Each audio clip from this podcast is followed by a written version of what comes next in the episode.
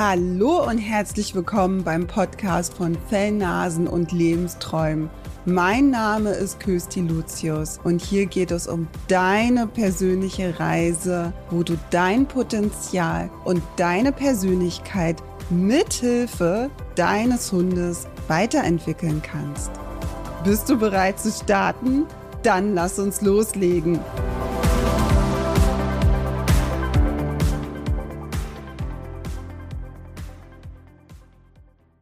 Die Angst davor, ein geliebtes Wesen zu verlieren, ist völlig normal. Das gehört einfach zum Leben dazu. Niemand möchte jemanden, den man vom Herzen aus liebt, verlieren sei es jetzt Mensch oder Haustier. Es ist einfach total schmerzhaft und unangenehm. Doch wir haben nicht nur Angst, geliebte Lebewesen zu verlieren, sondern auch unseren Job, den sozialen Status oder eine Beziehung. Aber wie so oft ein zu viel kann uns einfach betäuben. Und wenn halt diese Angst uns über, überrannt, übermannt, bauen wir halt auch Schutzmauern auf, um uns einfach auch, ja, davor zu schützen. Doch woher kommt denn diese Angst, also diese starke Verlustangst? Und wie kannst du dagegen steuern? Bist du bereit, es zu erfahren? Ich gebe ehrlich zu, dass diese Podcast-Folge aus einem persönlichen Anliegen entstanden ist. Und, und falls Tränen fließen, nimm es mir nicht böse. Unsere Hündin Isis ist leider an Krebs erkrankt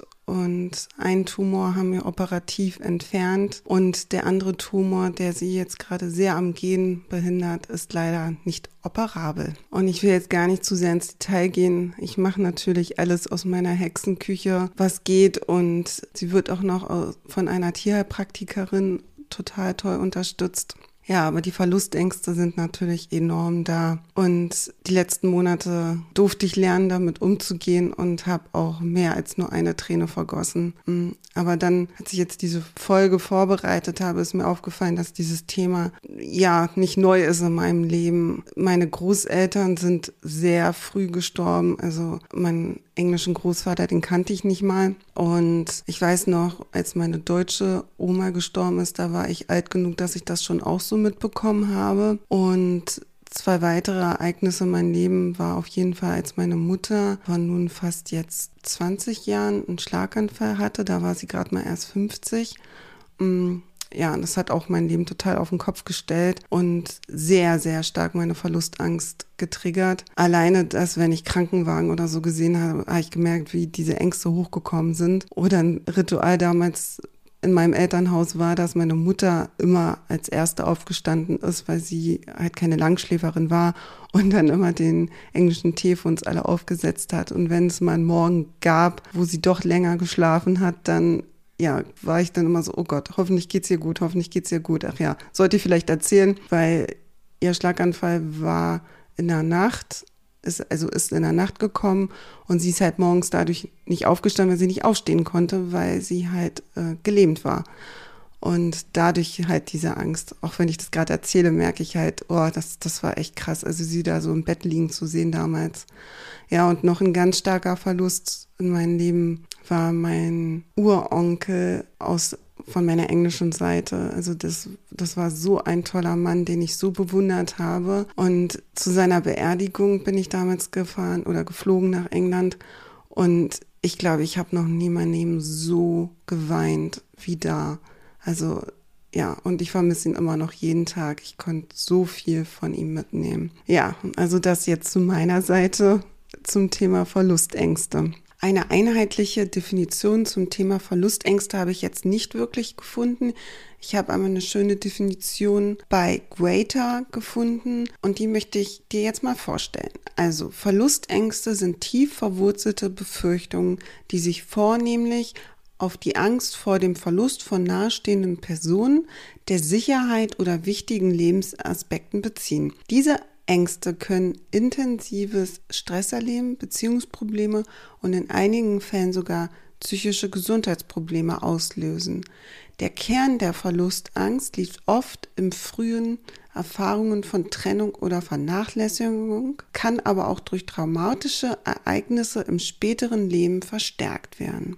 Verständnis und Bewältigung dieser Ängste sind entscheidend, um persönliches Wachstum zu fördern und gesunde Beziehungen zu pflegen. Na, wie du gerade aus der Definition gehört hast, können halt bestimmte Erlebnisse dazu führen, dass Verlustängste sich entwickeln. Diese können aus der Kindheit kommen, beziehungsweise ganz viele Themen kommen einfach aus der Kindheit.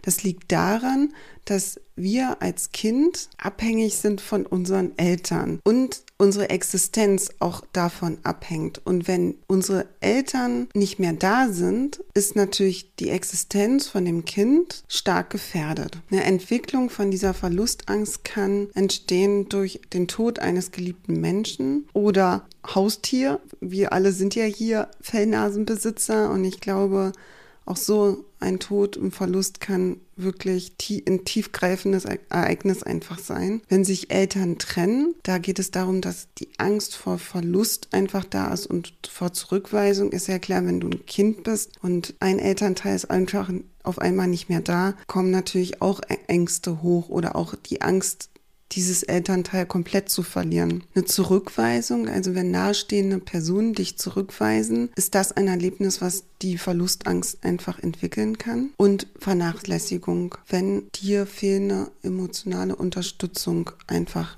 fehlt. Dann gibt es noch verschiedene Ursachen, die wiederum zur Verlustangst führen können. Allgemein gesprochen Verlust von Angehörigen. Die Verlustangst kann auch vererbt sein, also sprich, wenn du das mitbekommst aus deinem Umfeld, wie Verluste, wie ein Verlust auf als Beispiel deine Eltern wirken kann, nimmst du halt auch dieses Vorgelebte mit. Natürlich leider jetzt mehr als präsent. Krieg kann zu Verlustangst führen. Ich glaube, da muss ich gar nicht weiter drauf eingehen, weil alleine was, was wir gerade in den Nachrichten sehen, kann jeder von uns nachvollziehen, wie Krieg zu Verlustangst führen kann. Oder wenn du halt noch Großeltern, Urgroßeltern hast, die aus dieser Zeit kommen, ich glaube, die erzählen dir auch oder können dir genug erzählen, wie Krieg dazu beitragen kann. Wie schon erwähnt, auch eine Scheidung kann dazu führen, auch Krankheit, also wie ich mit meiner Mutter mit dem Schlaganfall oder jetzt leider mit Isis mit der Krebserkrankung, also auch tiefgreifende Erkrankungen bei sich, aber auch bei anderen, beziehungsweise noch viel mehr bei anderen, können halt diese Verlustängste hervorbringen. Mobbing kann auch zu einer Verlustangst führen, weil die Person, die gemobbt wird, sucht nach einem stabilen Umfeld halt die mangelnde Geborgenheit. Wie macht sich Verlustangst bemerkbar, beziehungsweise wie zeigt sich diese? Bei jedem kann das komplett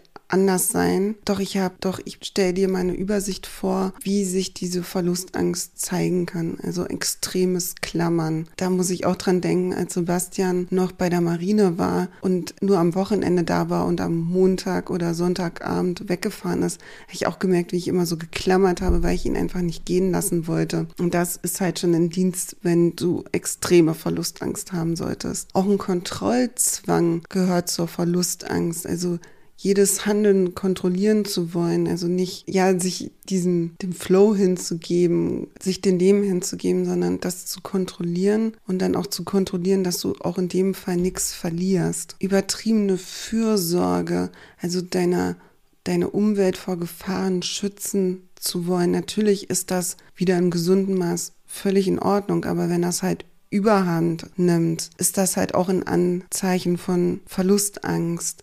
Also ich habe gemerkt, nachdem meine Mutter den Schlaganfall hatte, habe ich sie extremst versucht vor Gefahren zu schützen und jeder, der ihr irgendwie doof kam, den kam ich dann doof, also gefühlt doof kam. Da war ich dann doch eine kleine Furie manchmal auch.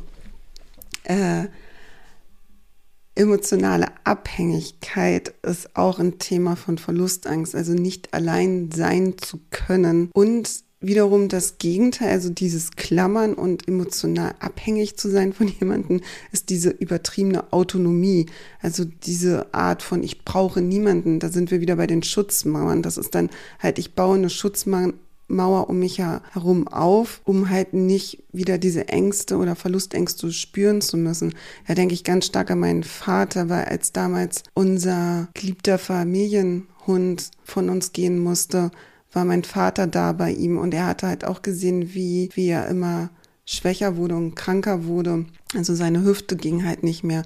Und er war derjenige, der ihn auch leider zum Tierarzt gebracht hat. Und ab dem Punkt hat er gesagt, ich, er möchte keinen Hund mehr haben. Und für mich war das immer ganz klar, diese Schutzmauer aufzubauen. Oder er will keinen Hund mehr haben, um nicht mehr in diese Situation zu kommen, die ihn wahnsinnig traurig gemacht hat. Stress ist auch ein Zeichen, zeigt auch Verlustängste an. Schlecht mit schwierigen Situationen umgehen zu können. Und das kann halt dann auch zu starken Krisen führen. Doch wie kannst du diese Verlustangst, wenn sie überhand nimmt, überwinden? Hier meine sieben Tipps für dich.